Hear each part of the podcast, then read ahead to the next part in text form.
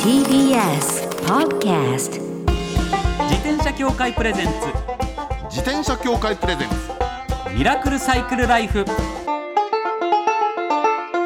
今週も始まりました自転車協会プレゼンツミラクルサイクルライフパーソナリティの石井正則です北聡です自転車って楽しいを合言葉にサイクルライフの魅力をお伝えする自転車エンターテインメント番組ですはいまずはこちらのコーナーから週刊自転車ニュース当番組が独断で選んだ気になる自転車ニュースまずはこちら GPS 絵画ギネス世界記録を更新ああこれなんか知ってるはいこれ結構日本でもやってる人いますよね,、そうそうそうあのあれでしょあのカーナビみたいなの上をこう走るんですよねはい GPS であのこれはね海外のはいはいはいですけど、うんアンソニー・ホイットさんという方はがいはいはいサイクリングするルートを GPS で追跡して記録する、うん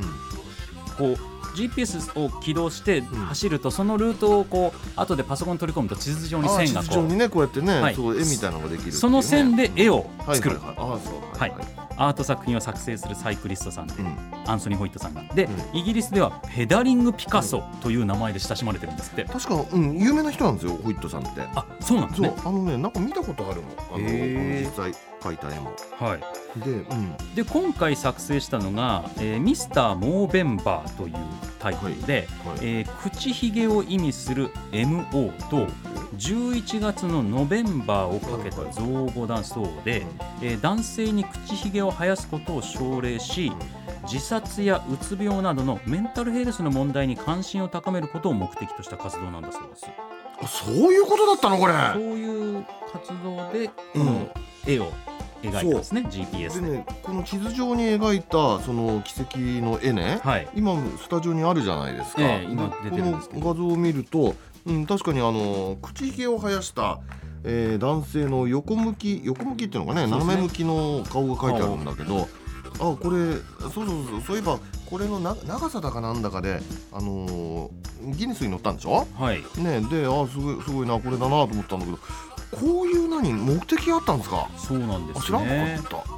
や僕これ実は、はいこれえっと計107キロはいはいはをいはい12時間かけて走行して完成させたんですって。うんはいでこれで、えー個人で12時間以内に自転車で連続して描いた最大の GPS 作品としてギネス世界ああ記そう録そういう意味合いなのねを更新したそうなんですけど、はいこれ僕昔うん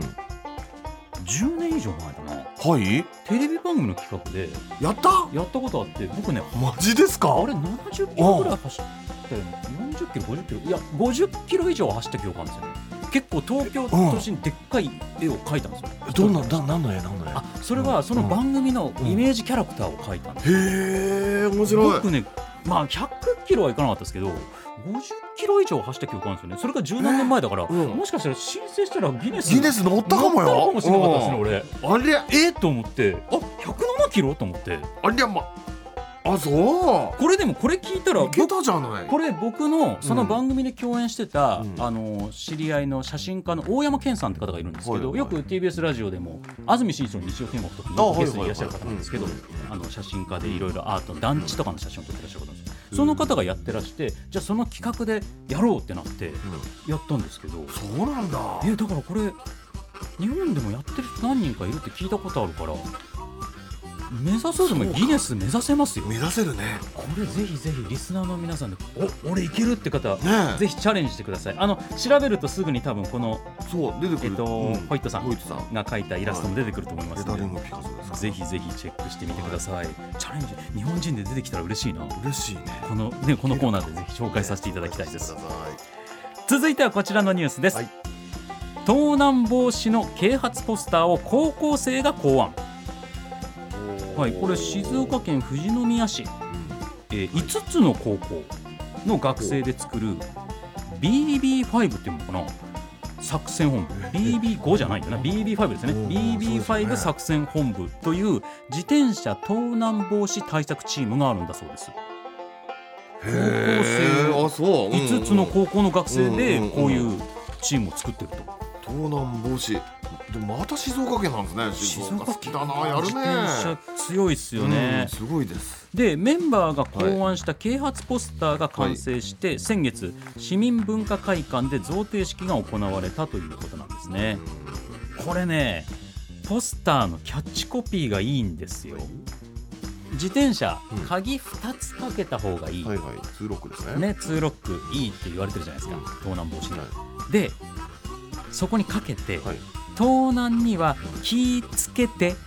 気をつけて よキー2つつけてキーにカタカナでキーで2でひらがなでけて盗難に気ぃつけて気、ぃつけてやはい、文字で見ると、えーカタカナでキーで2なのでキー2つつけてがこうんうちゃんと目に飛び込んでくる関西テイストが入ってるっていっていうう かで静岡ですよねそうねいやでもうまいですよね面白いいいじゃないですかちゃんと通ロックを強く推してるポスターでいやだからこう今静岡県は特にこういうニュースこの「週刊自転車ニュース」でいやも多いですよお伝えすること多いですけど、ねえその力ただ乗ることだけじゃなくて、うんこういった盗難防止のね、うん啓発であったりとかこういった多岐にわたる活動をしてくださってるっていうのはしかもそれを学生がやってくれてるっていうのそうがですよね高校生ねいやーでもだから僕らの頃と随分変わってきてるのかもしれないですね、かなり改善されてるんですよきっなんとか。ねいろんな意味でねね、いやいい流れこういった流れどんどん広げていってほしいと思います、はい以上週刊自転車ニュースでしたこの後はゲストコーナー旅するファッションモデル山下明和さんをお迎えします自転車協会プレゼンツミラクルサイクルライフこの番組は自転車協会の提供でお送りします自転車協会からのお知らせですスポーツ用自転車の場合きめ細かいメンテナンスも必要ですねだからしっかりとした技量や知識を持ったスタッフのいるお店でお買い求めいただくことがとても大切なんですそこで誕生したのが SBAA プラスですこの SBAA プラスとは一定の実務経験と十分な技量を持ち自転車協会主催の試験に合格した販売者の方にだけ認定されます今回制度が一部改正になり認定者にスポーツ用自転車安全整備基準に基づいた整備を受けてもらうと SBAA プラスマークを貼ってもらうことができますだから SBAA プラスマークはしっかりとしたメンテナンスを行った安全安心の証と言えます SBAA プラス認定者のいるお店でメンテナンスを受けて快適なサイクルライフをお楽しみください SBAA プラスについての詳しい情報は自転車協会 SBAA ホームページ SBAA-bicycle.com までさあゲストコーナーです2015年3月以来のご出演となります旅するファッションモデル山下明和さんですよろしくお願いいたしますよろしくお願いします。モデルの山下と申します。ろしくお願いします。おお久久ししぶぶりりとといいううかか。そうですねいや本当に。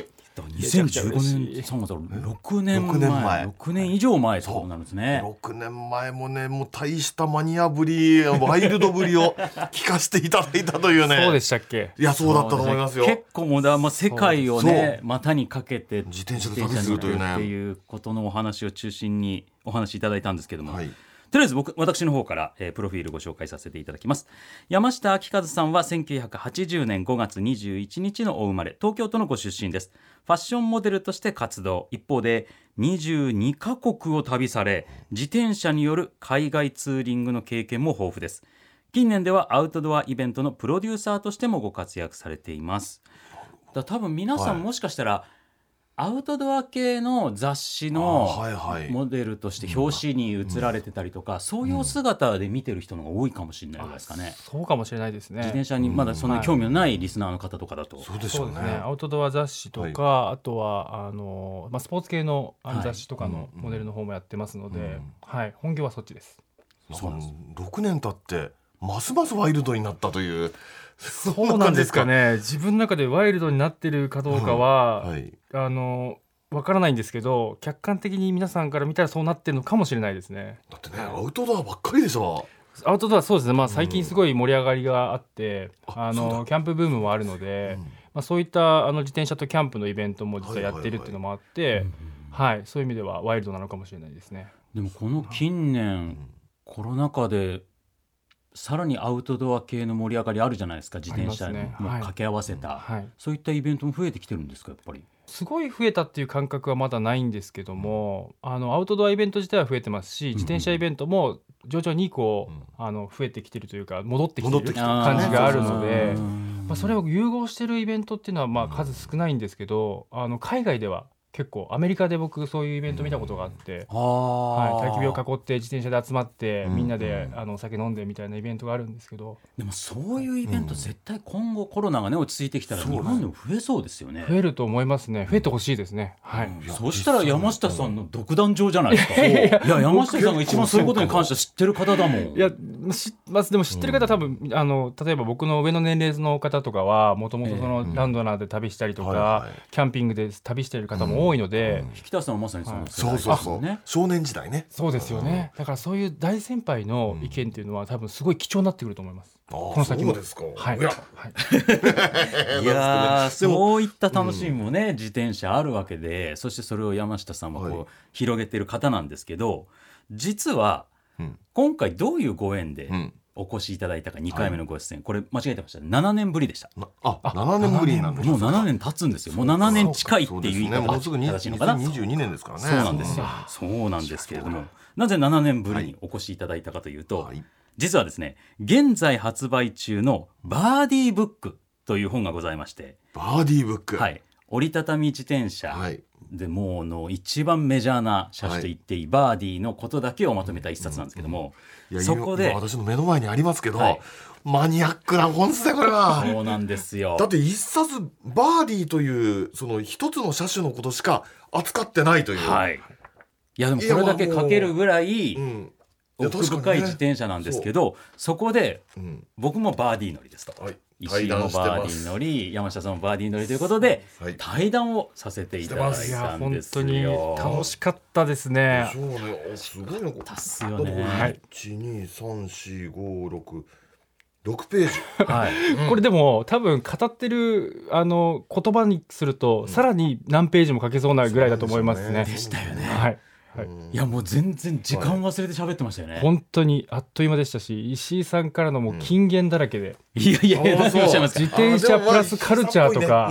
もうそういう言葉を聞くたんびに、僕はもう本当にあの家に持ち帰って咀嚼していい言葉だなーって何をおっしゃいますか。思いましたよ。いや僕はなんかそうやってねしゃまあ喋る仕事もしてるからそうやっはていベラベラとなんか言ってましたけど、やっぱ山下さんは実際にこのバーディーに乗ってもちろんバーディーだけじゃなくていろんな写真に載ってらっしゃいますけど、体験されてる体験談がもうすごすぎて。ああそうかもなワイルドすぎるしその実体験の厚みがすごいしで、だってもちろん今回このバーディーでもいろいろ旅されて、今日もバーディースタジそうオなにんです。あるんです今日乗よってきましたおバー持デちィいたーだにい。てるんでですけまど、たねこのバーディーがノーマルバーディーじゃないじゃないですかそうですねちょっ。と見てびっくりしたのが、い泥よけはついてるしあの後ろのキャリアもついてるし前もついてるしねはい、でところがね持ってみたのさっきええ、軽いのよ何これってキャンプに行くのもこれで普通に行くんですかこれでいきます。そうか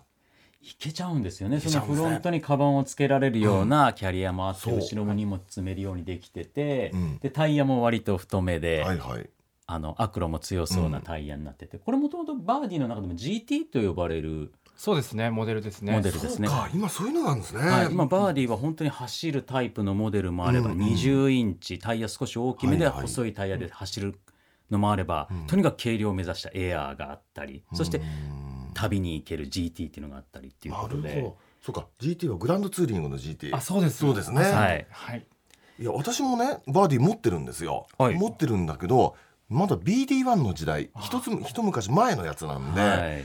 そこまでのねあのラインナップはなかった時代なんですよねいやものすごい進化してるんですよ。今そうですあのね。細かい部分が見た目あんまり変わらない感じするんですけど、うんそうそううん細かい部分すごいレベルアップしてて、うんより安定性が高まってとかいう意味で言うとすごいいい写真なんですけどこれでどこでも行かれちゃうんですよ。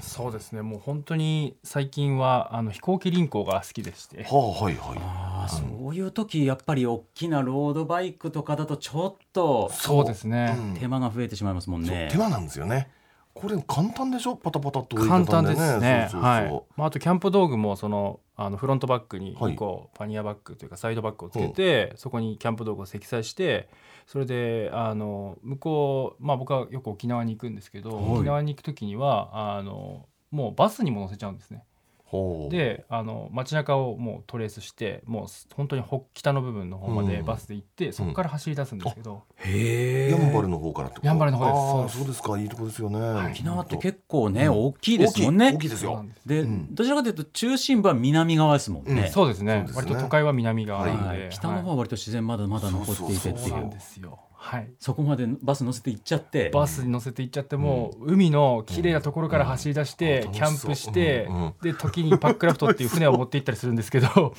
しへえ膨らます船を膨らますタイプの船をもう背負っていくんですって、だから実は自転車だけじゃなくて、うんはい船も輪行してるっていうようなどういうことことになるんですよね。はい、膨らませる船っていうのははいあの何子供用プールのあのなんか船版みたいな感じまあ、大きさ的にうはん確かにそのぐらいのサイズなんですけど、はいはいはいまあ、本格的なあのホワイトウォーターって言われてる急流の川も下れるようなうわあの膨らませるインフレータブルのあのボートがあってえ何でできてるんですかそれはそれは、えっうとん多分 TPU っていう素材だと思うんであの結構強いプラスチックみたいなことポリエスそうですねあのお、ーまあ、いわゆるゴムボートみたいな感じです、おはいいおいはい、ああなるほどねそれがコンパクトになって大体テント2人用のテントぐらいのサイズになるんで、まあ、このぐらい、まあ、ちょっとラジオでお伝えしにくいんですけどおーまあ、2キロぐらい、うんうんはい2キロぐらいになっちゃうんですか、ねそ小した車らまあ袋みたいな感じですよねそしたらまあリュックにに入れて背負ったりとかうん荷物バーディーに積んでとかもくくりつけても可能可能ですよね。えってことは沖縄にちょちょっと今ごめんなさいねなんかどんどんこれ台本以外の話にいっちゃってるんですけどあの沖縄の北行きますよね、うん臨港して乗せてきます、うんで南下してくるわけですね、自然を楽しみながらまあ南下するまのあ、かそのそうですね、まあ、そ周の遊するのか周辺を回回ったりとっかしてます、はい、でおここじゃあじゃあ船乗るかっつって 船膨らませます自転車置きっぱなしにして船でぐるっと回るんですかそれとも自はい転車は乗せあのち自ゃ転車を乗せることもできるんですけど乗せられるのはい、あの特にバーディーのような小さい自転車はですね、フロント部分にあの本来ならキャンプ道具とかを積むんですけど、キャンプ道具は例えば天板に置きっぱなしにできるしてしまえば、うん自転車で行って川の本当あ海の本当目の前まで行って、うんそこからビーチに、えーで船に自転車を乗せてそこから行くこともできますね。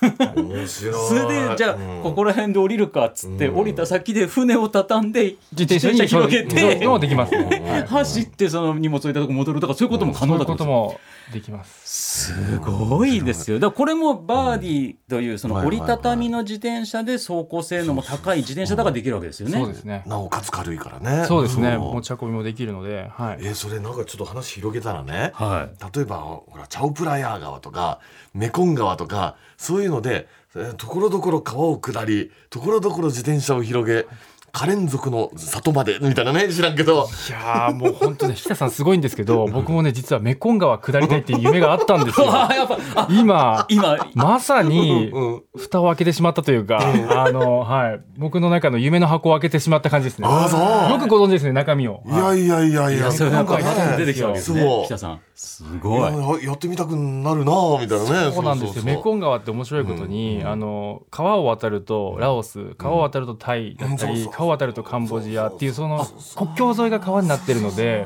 本当に、あの、日本人がそれこそ国境を越えられる場所っていうのは限られてるんですけどそこをうまく国境を渡ったりしながら自転車で旅しながらっていうのはもう夢ですね。あーすごいいやー山下さんだから、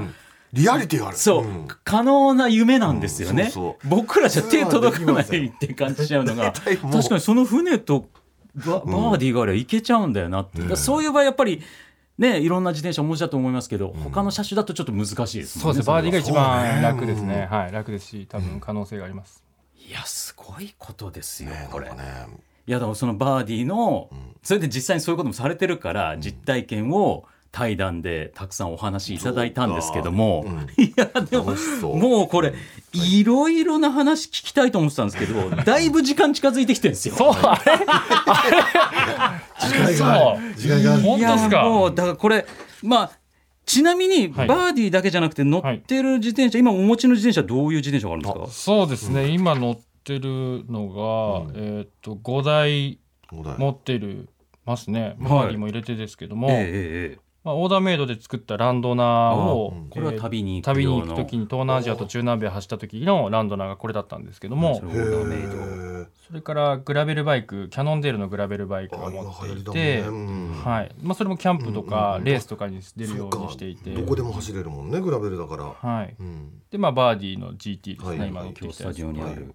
あとトンプソンというベルギーの自転車のロードバイクであとマウンテンバイクそれとそのトンプソンのうん29っていうあこれもトンプソン29なんだインチの、はい、大きめのマウンテンバイクも持ってますね。二十九タイヤが二十九インチのそうそうでかいですよ大ねきいタイヤのうん、マウンテンバイク似合いそうまたこれも似合いそうこれ似合いそう似合うのかな、まあ、でかいなと思いながら乗ってますけどね、やっぱりうん29インチは、いやは僕とかが乗ったらもう、んなな サーカスみたいになっちゃうっていうか僕みたいな体の人が乗ったら29インチってでっかいタイヤだと、うんでもやっぱり山下さんは、うんそのバーディーに関して言うと、あの折りたたみだからタイヤ小さいわけじゃないですか、でもそのタイヤが小さい自転車を背の高い人が乗るのって、うん実は似合うんですよねい。うんそうかもしれない重心が低いうんうんところに対して、スラッと長い足がサドルがヒュッと高く伸びて、うんうんうんスラッと長い足で乗るっていうのってすごいかっこいいんですよね、そうなんですね。走り姿めっちゃかっこいいんですあよ、もそうかもねいやわからんではないですよ、はい本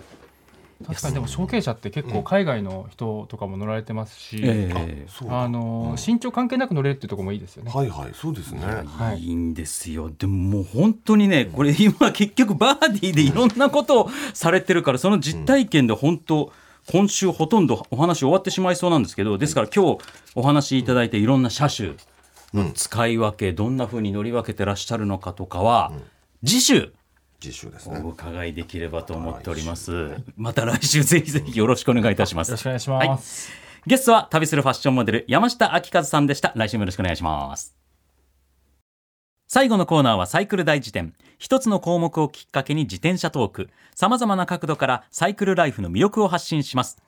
今回は、はい自転車で感じる四季。ああ四季折々いいですオールシね。ーズンズはい。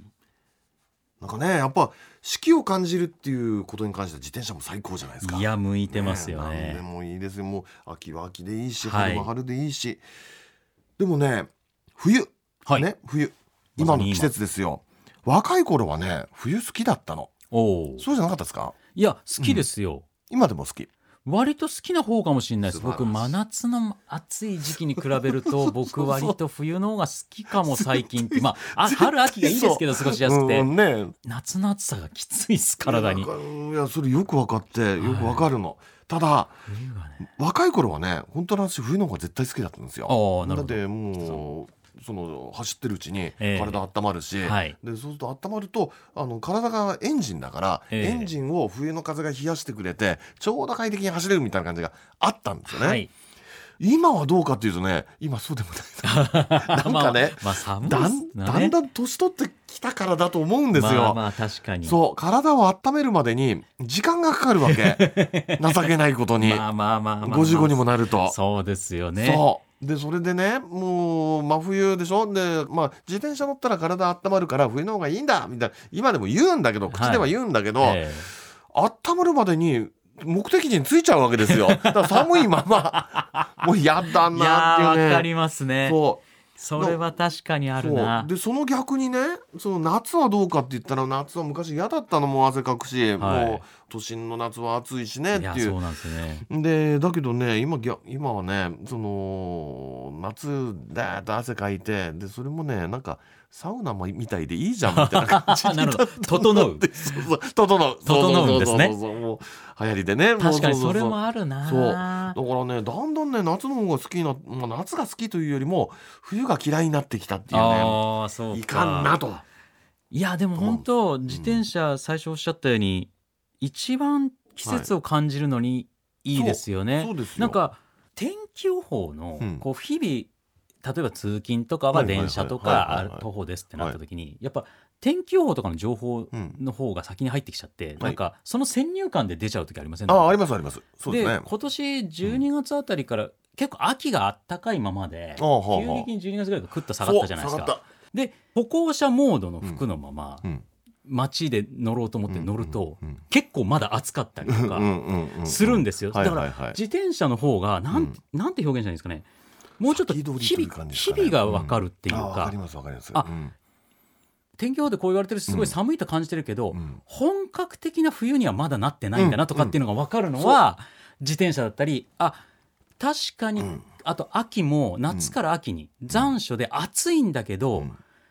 自転車で走った風の空気感が、うんあいや秋の匂いするとか、なんかそういうのってす歩ごきくよりもわかる自転車の方が感じやすくないですか感じますその微妙な変化本当そあうまだ冬12月のねうん中頃ぐらいとかだとまだ冬の本格的な冬の寒さではないなこれ自転車乗っててなんでしちょょうねっとしばらく走ったら手袋あ外しても大丈夫かもうんみたいになる瞬間があったりとかわかりますそういうので感じるんですよなねんか。ね自転車に乗ってるとね季節アンテナが立つみたいな感じですよ、うん、あわかります自分のそう自分のアンテナが立って、えあのーなんていうのかね先取りをすることも先取りすることの方がなんか多いような気がするんだけど、ええでもそうじゃない一方であ今年はこういう流れだみたいなのを、うんなんか肌が感じてるっていうか人間の本能が感じてるえみたいな、はいあれ自転車ならではですそようね。なんですよねそう。だからやっぱり自転車で季節を感じたいっていうのはもう間違いなくそうですね自転車で感じる四季っていううん今回テーマでしたけどもうかはいはい自動的に自転車乗ったら感じることになりますんでそうですもんね本じ当四季を感じたいなと思ったらぜひぜひまた皆さん自転車乗ってく乗だってさいみてください。以上サイクル大辞典でした。自転車協会からのお知らせです街ではライト自体がついていない自転車やブレーキをかけてもちゃんと止まらない自転車を多く見かけますこれって安全面から考えるととても怖いですよねそこでみんなが安全な自転車に乗れるよう自転車協会では自転車安全基準を定めましたそしてその基準に適合した自転車にだけ貼られるのが BAA マークなんです自転車活用推進法のベースになっている交通政策基本計画では BAA マーク自転車の普及を推進することも謳われていますつまり BAA マークは国も認めた自転車の安全安心の目印ということですね自転車をお買い求めの際は BAA マークが貼ってあるかぜひチェックしてみてください BAA マーク自転車で交通ルールを守って安全安心なサイクルライフを BAA マークについての詳しい情報は自転車協会 BAA のウェブサイトまでミラクルサイクルライフそろそろお別れのお時間です。いや山下さんはね、実際に体験されてるから、そうまあね話がうんすごい厚みがあるし、うんあと本人が楽しそうなんですいよやね。そうなんですよあれ何何 もう本当好きなのねって感じで ねそうなんですよいいねうんその好きそうリアにルで楽しそうに話してくれるのが、はいあこの世界に飛び込んだらこういう楽しいことがあるのかもしれないっていう気持ちにさせてくれるっていうところはすごい山下さん素敵だなって思ってると思うのでですねこれから自転車乗りたいと思ってるリスナーさんはね、来週も山下さんの話聞いたらどんどん乗りたくなると思いますはランんで、ドナーの話が出てくると思いまはす、い、ぜひぜひよろしくお願いいたしますそして番組ではマイ自転車ニュースサイクリストあるある自転車脳内 BGM 募集中です忘れられない愛車の思い出も大歓迎採用の方には番組オリジナルステッカーを差し上げますメールアドレスはすべて小文字でサイクル -r アットマーク tbs.co.jp cycle -r アットマーク tbs.co.jp までお待ちしておりますお待ちしてますそれではまた来週お会いしましょうお相手は石井正則と北里志でした自転車協会プレゼンツミラクルサイクルライフこの番組は自転車協会の提供でお送りしました。